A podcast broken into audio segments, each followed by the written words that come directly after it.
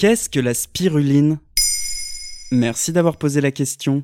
La spiruline est une micro-algue de couleur verte, très riche en nutriments et souvent qualifiée de super aliment.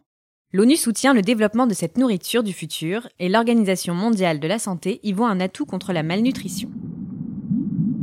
La spiruline, avant d'être un aliment du futur, est une algue, plus précisément une cyanobactérie apparue sur Terre il y a 3 milliards d'années.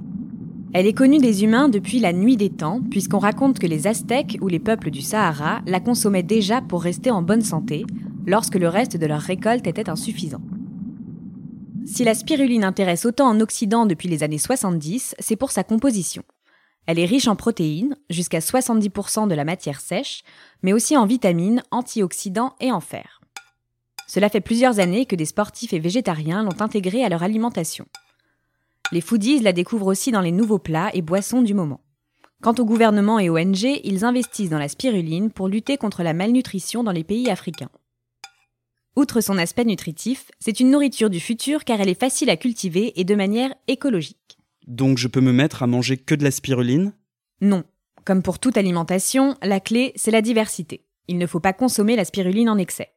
L'ANSES recommande de faire attention à sa provenance et de s'assurer que les méthodes de culture sont contrôlées. Les algues accumulent les métaux lourds si leur environnement est pollué. On a trouvé des traces de plomb, de mercure et d'arsenic dans certains lots de spiruline vendus sur Internet.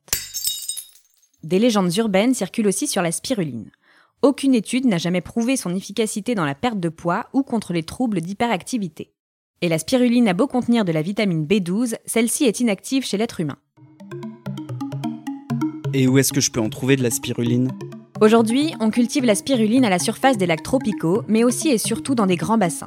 Il y a plus d'une centaine de producteurs en France.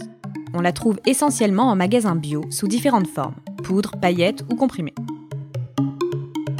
Des chercheurs belges travaillent à la fabrication d'une machine, le Spirome, avec lequel tout le monde pourra bientôt cultiver sa propre spiruline.